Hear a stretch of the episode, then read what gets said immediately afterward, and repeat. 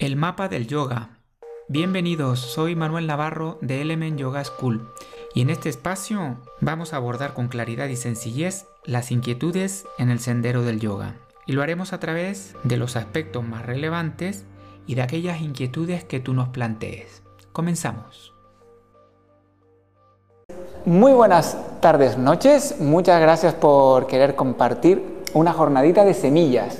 Mira que hacía tiempo que no teníamos una convocatoria para escucharnos, para oírnos. Aunque el formato que elijo hoy es una pequeña presentación sobre un tema, luego lo interesante es lo que hemos hecho en otras ocasiones, los que ya nos conocemos hace más tiempo. Y es que ustedes puedan aportar esas inquietudes que van teniendo, que muchas veces nunca hay un entorno ni un foro donde podemos aprovechar para solucionarlas. Entonces, bueno, es interesante que los compartan, que no se les quede ahí, porque eso es lo que les permite también un poquito de evolución. ¿Vale? Entonces, dicho eso, eh, a mí ya saben que me gustan muchísimo las historias. Voy a utilizar una historia como soporte. Y voy a utilizar una historia del libro de Max. Sabemos ya que cuando digo el libro de Max, las historias de Max, Max es un señor de carne y hueso que está aquí. Este es ese señor es quien, me, quien me, de vez en cuando me lanza ahí alguna historia que me inspira y me encanta. Y esta me parece que viene al pelo. ¿De qué vamos a hablar hoy? Al menos la parte monográfica, donde yo les quiero hacer una pequeña intro, vamos a hablar de la atención consciente. Porque hablamos de atención, hablamos de atención y parece que en la vida del yoga la atención es algo importantísimo, pero el concepto de atención consciente. Y es más, el concepto que me encantaría que tuviéramos hoy abierto no es atención consciente, es la atención correcta. ¿Vale? La atención correcta. Ese es el plan de hoy. Atención correcta y que cada uno vaya encontrando y expresando sus inquietudes. Y para empezar, la historia que les cuento es la de eh, un hospital donde tenemos al médico jefe y a todos los residentes de primer año. Todos los residentes están ansiosos por aprender del cirujano jefe. Y el cirujano jefe les dice que hay dos cualidades fundamentales en la cirugía para ser excelentes. Y esas dos cualidades son, por un lado, eh, no tener asco, no ser nauseabundo, ser la capacidad de, no tener asco porque las vísceras, la sangre no pueden tener asco. Y la otra es muy buena observación. Hay que saber observar para entender bien las enfermedades, todo lo que, lo que sucede. Entonces, el doctor coge un frasco de uno de los pacientes que tienen delante y le sacan bilis, coge la bilis y le dicen, hay que observar, como les dije, y no hay que tener asco. Entonces, el cirujano jefe coge el dedo, mete el dedo dentro de la bilis, lo remueve, saca el dedo y se echa el dedo a la boca. Y lo chupa. Se quedan todos los residentes mirándolo, diciendo, vaya con el jefe. Y el residente, el jefe, el cirujano le dice a los residentes, ahora ustedes, observar bien y no tener asco. Pues claro, cada uno de los residentes fue cogiendo el frasco, fue metiendo el dedito, algunos con más cara de y otros con menos, pero fueron metiendo el dedito y cada uno sacaba el dedito y se chupaban el dedo. Algunos vomitó, otro aguantó, otro con cara de póker, pero así fueron pasando todos.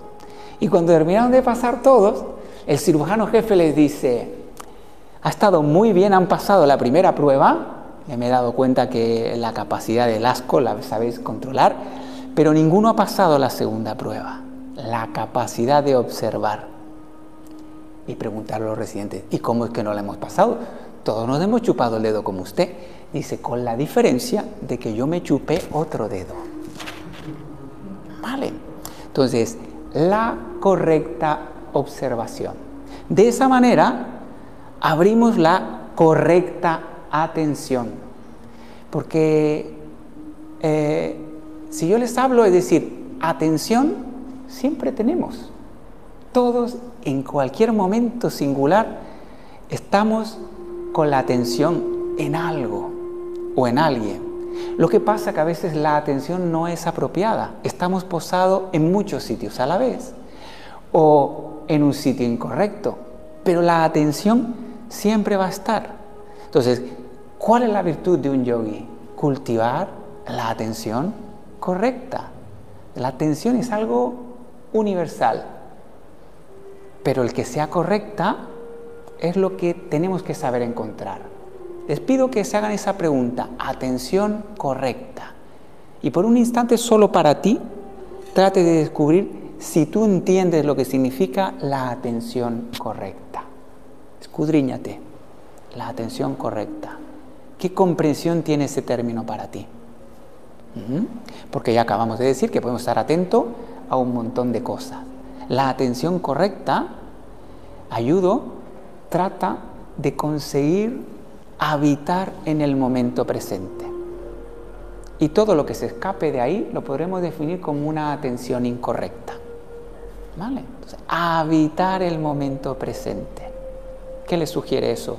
Si se fijan, eh, uno puede habitar incluso el momento presente, pero puede tener varios focos de atención. Es habitar no es simplemente generar focos como este que viene aquí. Habitar es sentir íntegramente el momento presente.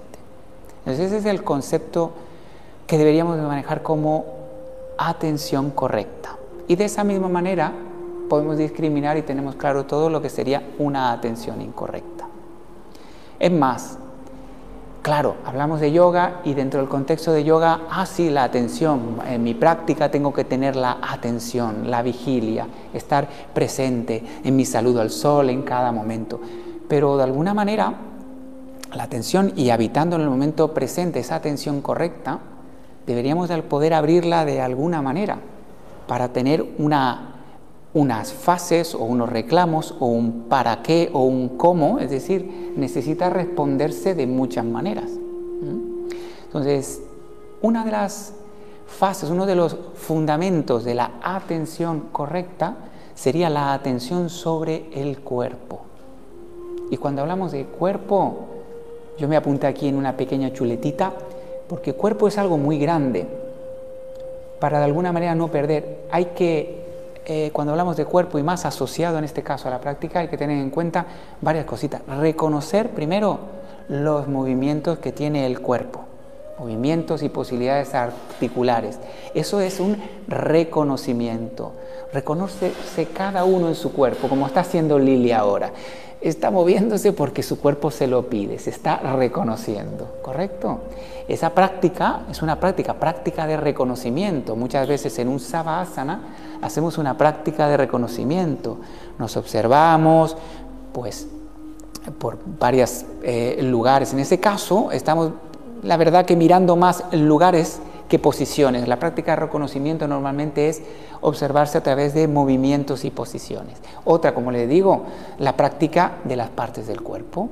Otra que me apunté yo por aquí es no perder de vista de qué está compuesto el cuerpo. Y dentro de la Ayurveda nos vamos a quedar con cuatro elementos importantes, el agua, la tierra, el fuego y el aire. Bien, y cuando nos podemos mirar un poquito más de cerca, la parte de tierra la podemos entender muy bien cuando nos entendemos como las partes sólidas. Todo lo que pueda ser sólido, de distinta textura, pero pueda ser sólido. La parte de agua, creo que no hay que decírselo a nadie. Si somos ese altísimo componente de agua, un 70% de agua, wow, qué conexión tan especial pues más allá de simplemente nuestro cuerpo, todo lo que son mareas, todo lo que son los influjos, etcétera, etcétera. La parte de fuego, otra parte importante que tenemos que entender cuando hablamos de la atención correcta. El fuego habita en nosotros, o otra manifestación es el calor. Como ser vivo desprendemos calor, pero dentro del yoga hablamos de otro concepto, ese concepto que es el de fuego interno, que es el de Agni el fuego interno y el fuego externo como síntoma o como calor. Entonces ese fuego interno es muy importante para nosotros reconocerlo. Y yo creo que ahí podemos, quizás cuando empezamos a hablar de yoga y a introducirnos en este camino, ahí podemos encontrar un poquito de dificultad. Creo que no es fácil.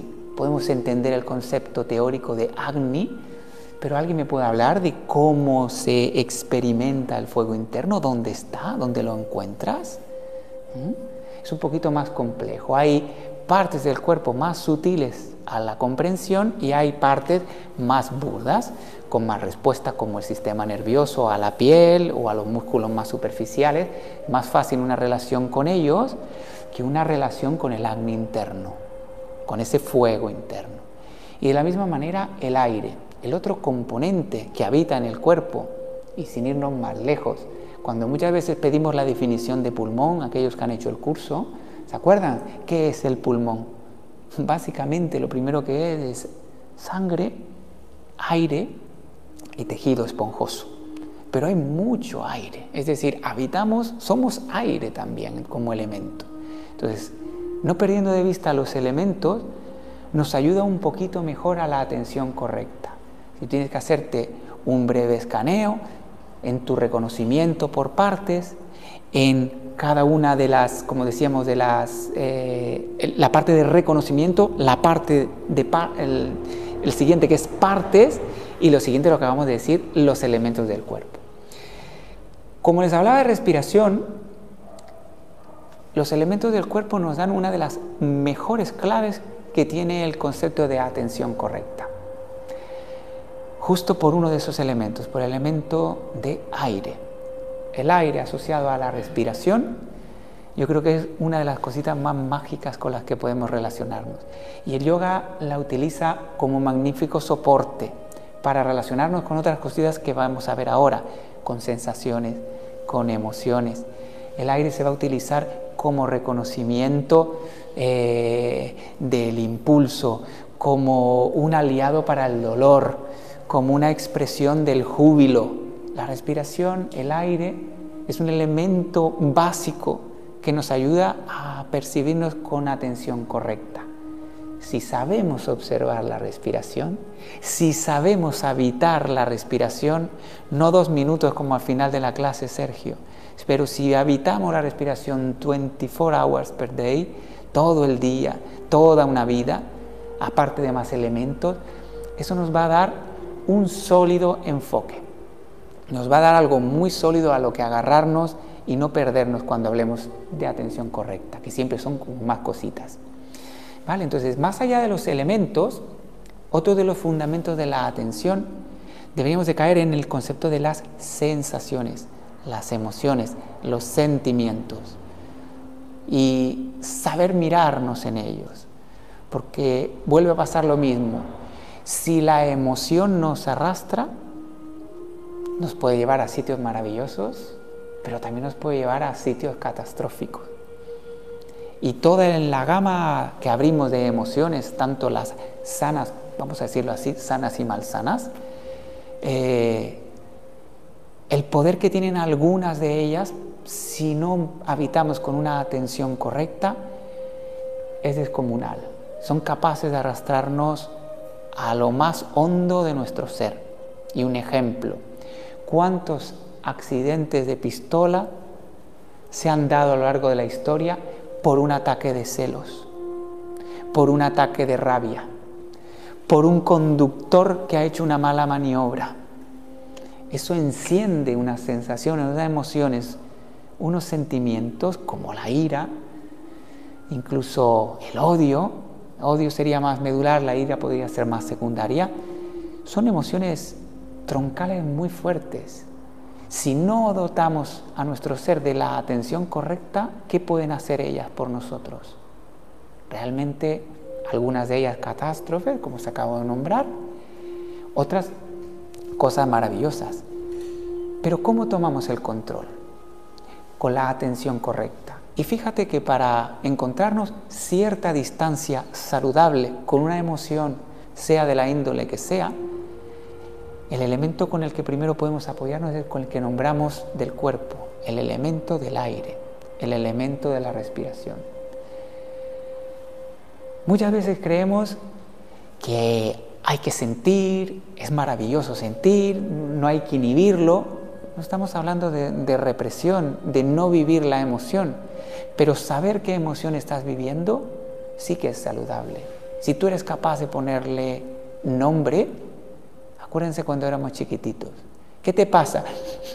No sé, no sé, no sabe uno expresar lo que tiene. Te lo preguntan de grande, tampoco lo sé, ¿no? También nos pasa muchas veces que tenemos muchas emociones que aún no sabemos habitarlas, no sabemos definirlas, pero ellas se apoderan de nosotros. ¿Cómo generamos atención correcta? Como antes decía, volvemos a tomar el elemento de la distancia a través de la respiración. Por la respiración podemos hacer además dos cosas, yo vuelvo a insistir en ella, en un juego que muchas veces también en el curso de respiración suelo darles, y es que el primer aterrizaje que hacemos con el vehículo del aire es el reconocimiento de tener una eh, conciencia sobre la respiración. Tomar conciencia simplemente de que respiramos, de que cada momento se secuencia la in con la ex, que es más rápida, que es más lento. Y en ese habitarla suele pasarnos lo primero que la miramos, la habitamos y ya por ese hecho la cambiamos. Se adultera. Qué difícil es mirar sin intervenir. Qué difícil es mirar sin juzgar. Y nos juzgamos desde el mismo momento que miramos la respiración. Suele ser muy divertido cuando muchas veces les digo, bueno, vamos a mirar la respiración todos. Que muchas veces en las sillas enseguida hacemos, bueno, voy a mirar la respiración. Y ya nos ponemos tiesitos como velas. Hacemos un cambio. Solo por tomar conciencia se produce un cambio. Si tú reprimes ese cambio al nivel de mirar la respiración, dejas primero que la respiración sea observada, sea degustada, sin necesidad del juicio, sin necesidad del cambio, ahí tienes un soporte muy bonito para a raíz de ahí poder ver con distancia la emoción que te, que te llega. Muchas veces nos llega la emoción, el sentimiento, la sensación y la reactividad es inmediata. Y muchas veces está genial porque también son una, una forma de preservarnos. Pero es que la mayoría de las cosas es una forma de actuar con un paradigma y un eh, programa mental preestablecido que no nos deja vivir con autenticidad quizás el momento, que no nos deja habitarlo con la atención correcta. Rápidamente se tergiversa. La atención correcta lleva paralelo un término que para mí es súper importante y que no podemos perder de vista. A ver cómo se los explico de una forma sencilla. Antes en clase y muchas veces cuando tenemos oportunidad, siempre hablamos de clechas, de las claves del sufrimiento. Y a donde me gustaría llevarte es a la idea de que la atención correcta es un bastón magnífico para transitar por el camino del sufrimiento para ayudarte a que ese camino no sea tan tortuoso. Es como irte a la montaña y cogerte un bastón. Ese bastón es la atención correcta para transitar por esa montaña que llamaríamos sufrimiento llena de baches que llamamos vida. ¿Mm? Toda esa vida llena de baches, la atención correcta es un buen soporte.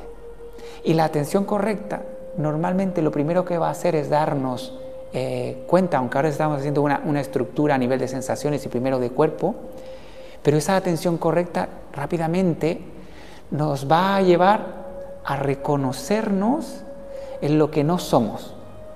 Si aprendemos a gestionar y a educar una atención correcta, algo que no sea de 10 minutos, sino algo que sea cultivable sistemáticamente durante una vida a través de los recursos que nos pone el yoga u otros recursos que también están a la orden de muchas disciplinas como el budismo, taoísmo, etcétera, etcétera.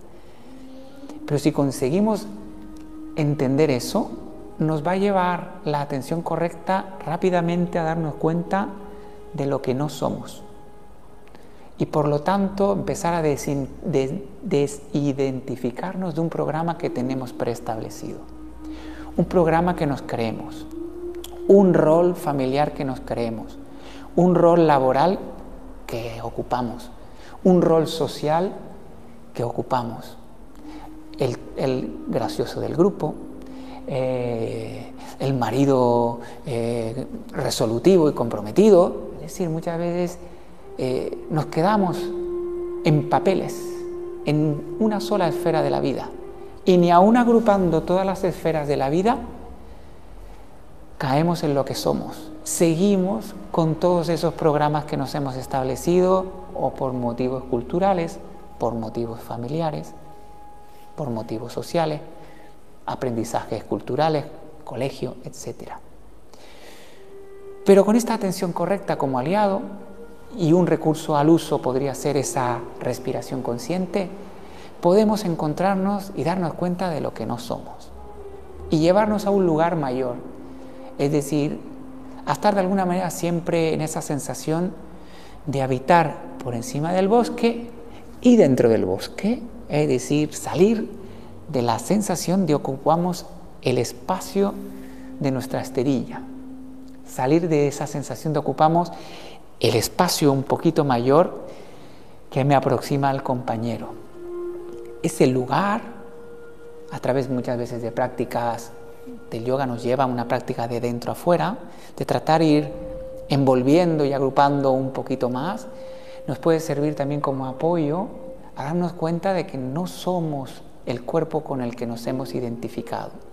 Ese vehículo pasajero lo toman las religiones para lo mismo que hace el yoga, para recordarnos que esto se acaba de esta manera. Y ese vehículo pasajero que llamamos cuerpo se va. Podemos o no quedarnos con la esperanza de que volvemos por la ley del karma o por tradición o por religión por una creencia que tú tienes, o puede que polvo al polvo los gusanos nos comen y se acaba esta forma de viaje. Pero lo que sí está claro es que aunque seas una forma definida, somos más que una forma definida. Somos parte de un pulmón mayor que llamamos planeta y parte de algo mayor que llamamos galaxias y de ahí nos podemos ir a una cosmovisión. Podemos llevárnoslo hacia allá para alguna manera relativizar la importancia que muchas veces tiene simplemente que el semáforo sigue en rojo y yo tengo prisa, quiero que se ponga en verde. Fíjense de cuando nuestro programa se cierra y aterriza tanto que nos hace perder toda esa posibilidad de conectar con cosas muchísimo mayores. La correcta atención, la correcta visión nos da esa posibilidad nos da la oportunidad de volver a abrirnos hacia allá. Otra de las cositas interesantes cuando hablamos de la correcta atención, yo creo que es la comprensión que tiene la mente en dos etapas. Uno, las formas, y ahora lo entenderán, de la mente, y otro, los objetos de la mente. Es decir, la mente va a edificar aquí dentro, ahora hablaremos un poquito de ella. Y lo que edifica lo relaciona con el exterior. Yo me enfado con David. David es el objeto donde yo proyecto, pero la edificación la hace mi mente. Entonces, el objeto, y hay muchas formas de objeto, está fuera y mi mente establece la relación errónea volvemos a caer en lo mismo, sin ser eh, correcta, sin esa atención correcta. Y luego mi mente hace de las suyas por ahí dentro. La comprensión de las capas de la mente, del funcionamiento de la mente, de la identificación de la mente. La mente es una constructora maravillosa y también una tirana horrenda. A mí siempre me gustaba no sé dónde lo oí, y no es mío, esto es de, no sé de qué tradición es, de entender la mente como la quinta extremidad. Imagínate que una extremidad, un pie, otra extremidad, el otro pie, una extremidad, una mano, la otra mano, y la mente el quinto brazo. Si nosotros nos sumergimos e identificamos con la mente, volvemos a perder la capacidad de atención correcta.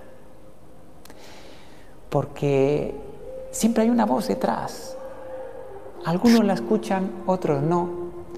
Pero siempre hay una fórmula de voz detrás. Un ejemplo ridículo, pero para muchas personas muy ilustrativo, es cuando hemos salido a una cena o cuando éramos más jóvenes, salíamos de fiesta, nos tomábamos una copita, una copita llevaba otra, otra copita llevaba otra y nos tomábamos cuatro o cinco copas. Y en esa sensación de estar integrado, a gusto, medio volado, muy risueño y muy, muy hablador, había una voz que decía, más copas no, más copas no, que me caigo para un. O una voz que decía, camina recto. Si alguno alguna vez ha tomado una copita de más, es posible que entienda el ejemplo de lo que significa esa voz detrás. Pero a lo mejor en tu vida cotidiana no hablas mucho con esa voz, pero esa voz también está ahí. Esa voz en términos de una presencia, que es lo que antes decíamos. La atención correcta es habitar el momento presente. Eso es la atención correcta, que ya no es solo el concepto de estar atentos, es una atención correcta. Habitar con presencia el momento que nos toca. Y ahí, bueno, pues eso, la mente tiene un montón de eh, formaciones mentales y muchas pueden ser sanas o insanas. Yo simplemente me quise apuntar aquí las insanas, sanas hay muchísimas. Y más que exponerlas, prefiero quedarme con las que son insanas como mecanismo para tratar de evitar aquellos que nos pueda hacer más daño. Y esas son como el odio, la duda, codicia, orgullo, ignorancia y visión errónea. El odio, que detona ira, malevolencia y un montón de cosas. La duda, la duda. Es bueno muchas veces no saber qué decidir, no saber qué hacer. Eso es loable que suceda. El problema es que te quedes a vivir en la duda. Eso, ya lo que han oído también en el mapa del yoga, en los enemigos internos, hay una muy buena reflexión ahí sobre eh, lo que es la duda. Podemos tener, tomamos los elementos que necesitemos, las eh, circunstancias que necesitamos para generar un correcto discernimiento, pero no podemos habitar en la duda. En la duda nos podemos quedar a, a vivir. La codicia. Eso me enlaza con que parte de esas conductas malsanas ya vienen expuestas en el yoga en otro paquete, con otra carátula que son los llamas, que no sé si algunos recuerdan que solemos hablar de cinco llamas, cinco conductas que deberíamos erradicar o al menos mejorar de nuestra vida. Principio de Gandhi de no violencia, ahimsa, el no robar, que viene a razón del que acabamos de nombrar aquí, la codicia, ¿no? Querer lo que el otro tiene. No robar, no hacernos daño, no mentir, un correcto manejo de la energía. Y eso va muy bien también adecuado a la atención correcta. La atención correcta no la podremos tener si la energía está en muchos sitios y si la energía está muy despilfarrada. De ninguna de esas dos maneras podemos habitar, con atención correcta. Y ojo, que no por decirlo lo digo como si yo predicara con mi ejemplo. Yo les estoy contando algo que para mí es importante y ojalá pudiera estar ya integrado 100% en mi vida. No lo está.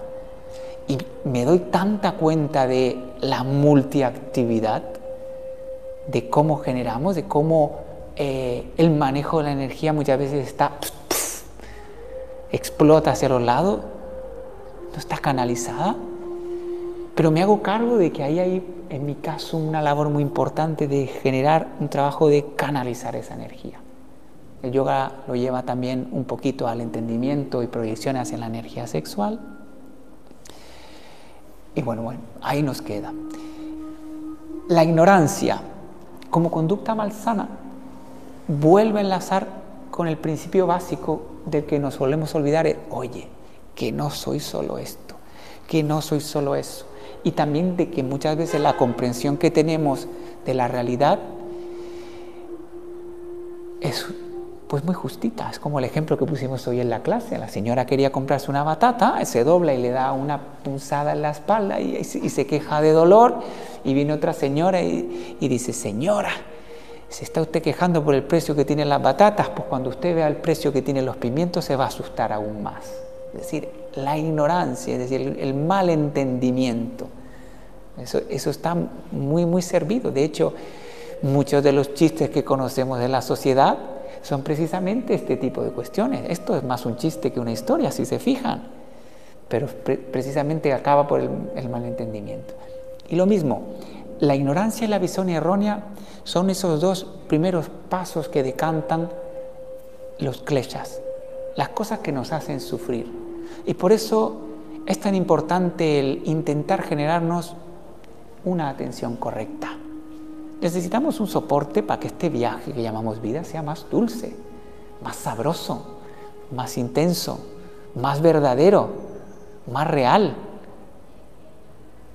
Ahí es donde cabe este concepto de, atención consciente. Ignorancia y visión errónea caen en esos llamas. El primero, nos olvidamos de lo que somos y el segundo, nos identificamos con lo que no somos.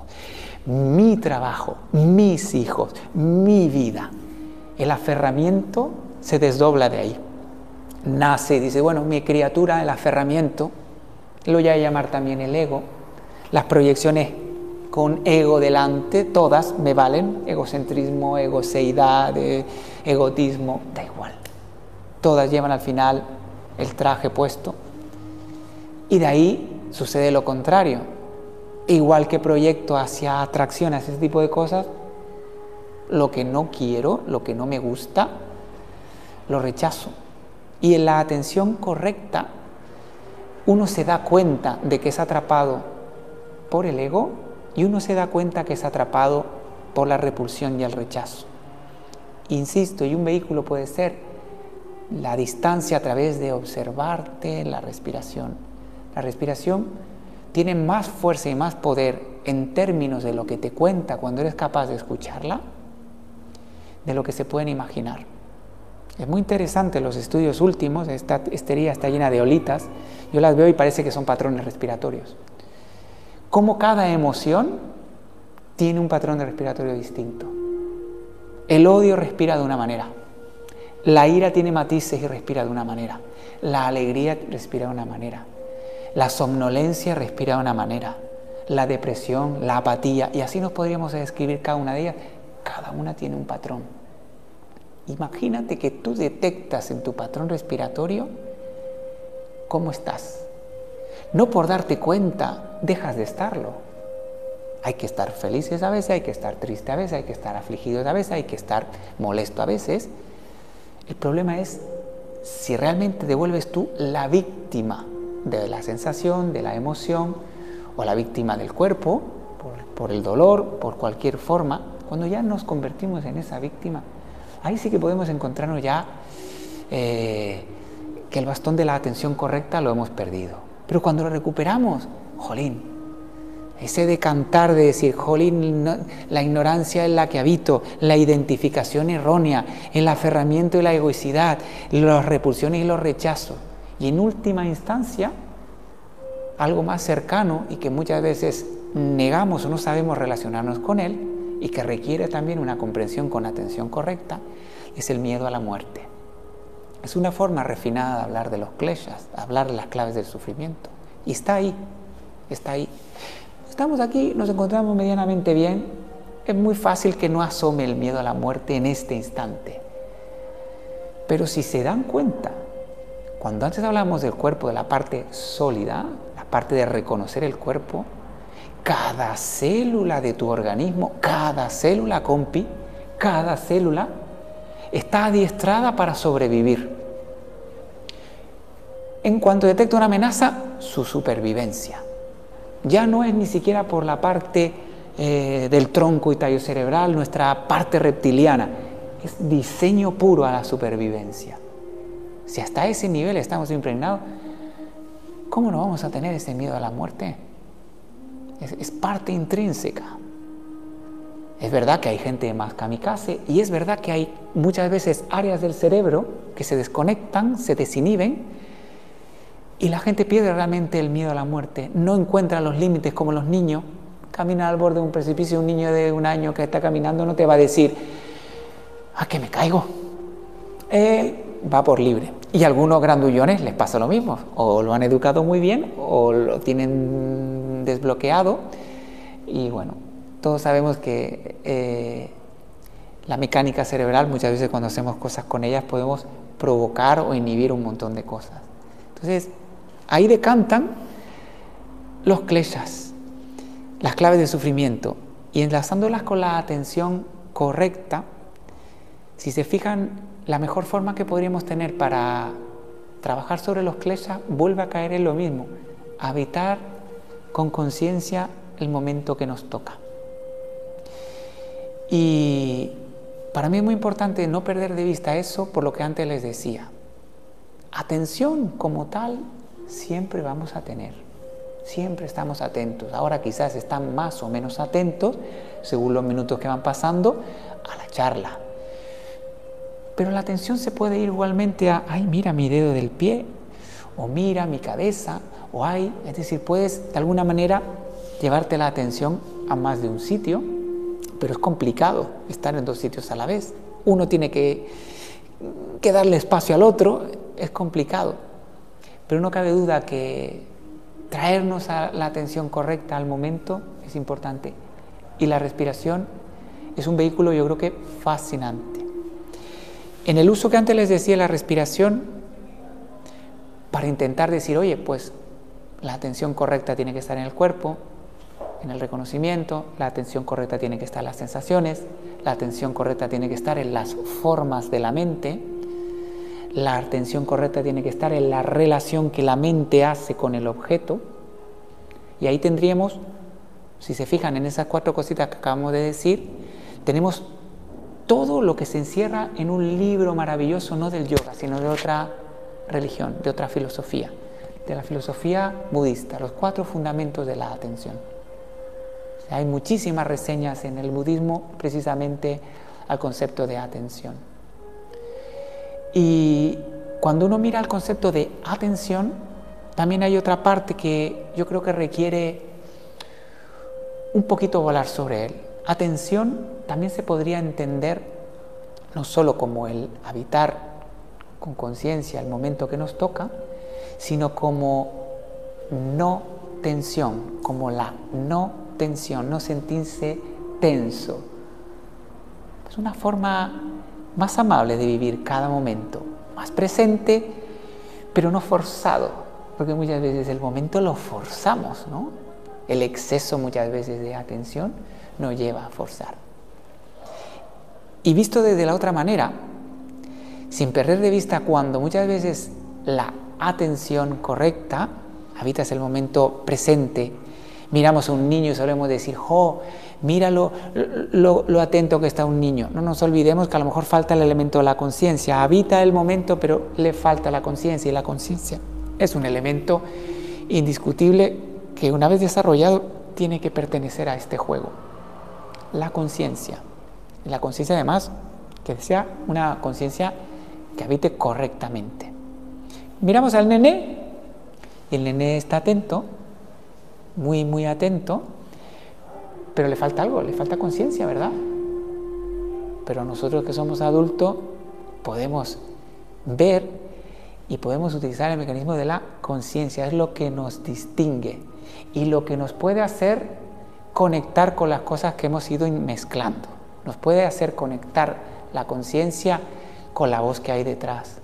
Nos puede hacer conectar la conciencia con el cuerpo, nos puede hacer conectar la conciencia con la relación que establezco con los objetos, nos puede ayudar con un montón de partes. Entonces, es muy interesante perder, no perder de vista que la conciencia aquí juega un papel importante.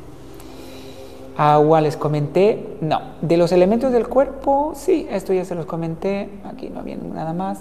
Y bueno, eh, sí querría por ya terminar de alguna manera completar esto, porque estos temas, aunque algunos dicen, no pasa nada, mira, no hemos hablado mucho. Son espesos. Esto requiere vigilia, comprensión, masticar, reflexionar, preguntar, volver a leer. En este caso es pues, más de, charla. ¿no? Entonces, para que no se nos haga muy espeso, sí que querría eh, intentar cerrar el concepto de, em, de atención correcta Pivotando sobre, cuando hablemos antes de los kleshas, sobre esa ignorancia en la que habitamos, y más allá de eso, luego en la que caemos y nos la creemos, ¿no? Nos hemos olvidado de ese quién somos. Esa ignorancia tiene unos primos hermanos muy cercanos que no hay que perder de vista, porque nos pueden ayudar en el viaje de la vida si sabemos cómo relacionarnos con ellos y ponerlos en justa valor. Y esos primos hermanos son la felicidad, de la que se habla mucho, el desapego, el sufrimiento, la ansiedad y la alegría. De esa ignorancia surgen estos primos hermanos. Entonces, la felicidad es interesante hablar sobre ese tema porque muchas veces la reconocemos mal. Hablamos mucho de felicidad, pero hay una felicidad inmediata, retribuida, placentera, hedonista y una felicidad mucho más compleja. Hoy en día la felicidad es objeto ya de estudio y ciencia, que es una barbaridad. No nos vamos a meter mucho hoy con felicidad. Pero con la atención correcta, este primo hermano pasa a ser un buen compañero. Cuando vivimos con eh, lucidez, cada momento lo saboreamos, lo distanciamos, no nos dejamos atrapar por él. La felicidad es una receta que se revela como santosha, como un sentimiento de estoy contento y no sé por qué, me encuentro bien. Sin embargo, su cara antagónica es la que es inherente a la ignorancia y es que no nos vamos a poder quitar los velos que hablamos antes del sufrimiento, ese otro primo hermano. Entonces, para que ese primo hermano, en lugar de acercarse, se aleje, es muy importante habitar con atención correcta, con atención correcta. La ansiedad es un primo hermano que querríamos tener más cerca o más lejos. Más lejos, ¿verdad? Pero hay que nombrarla, hoy en día ocupa un capítulo indispensable en la vida del siglo XXI.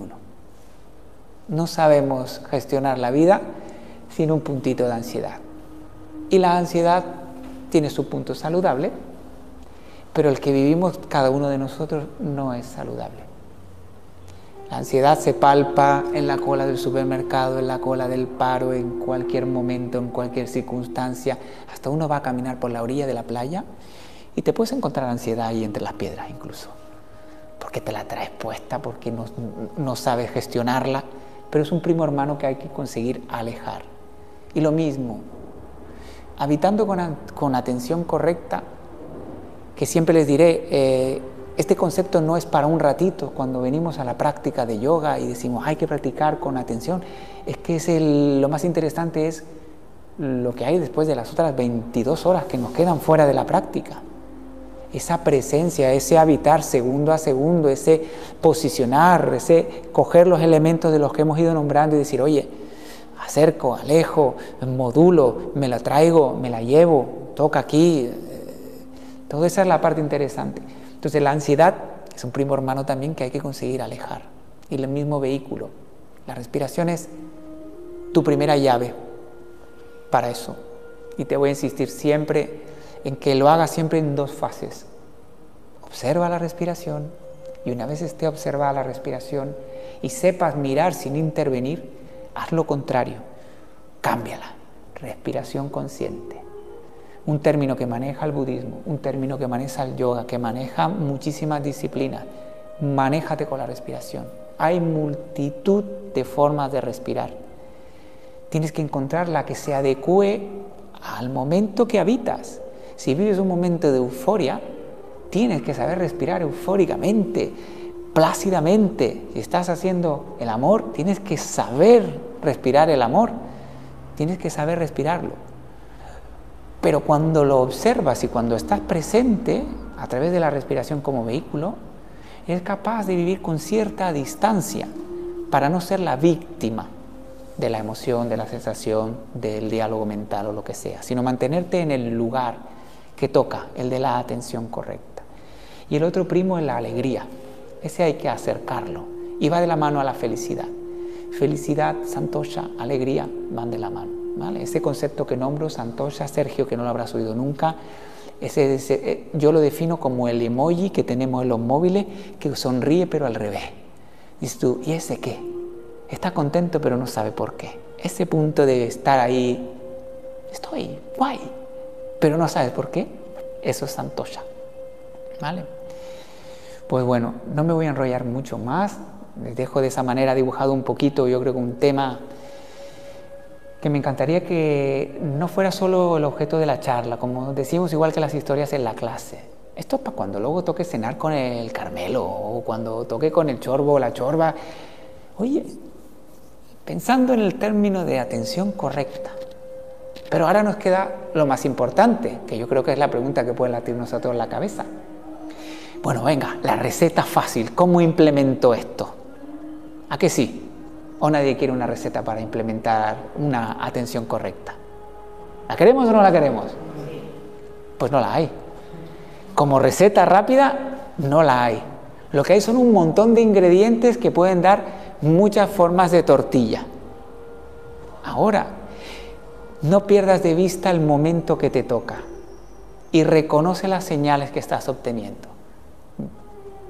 Sobre todo yo creo que en ese pararnos que muchas veces utilizamos como reclamo, es que hay que parar. Sí, bien, perfecto, pero hay que hacerlo, no solo hay que decirlo.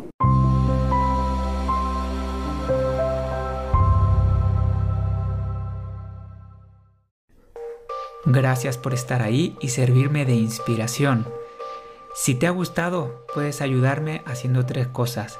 Suscribirte al canal, recomendarlo y escribirnos si tienes alguna opinión o algún tema que te gustaría que abordáramos. Puedes encontrar más información de quiénes somos en www.elementyogaschool.com.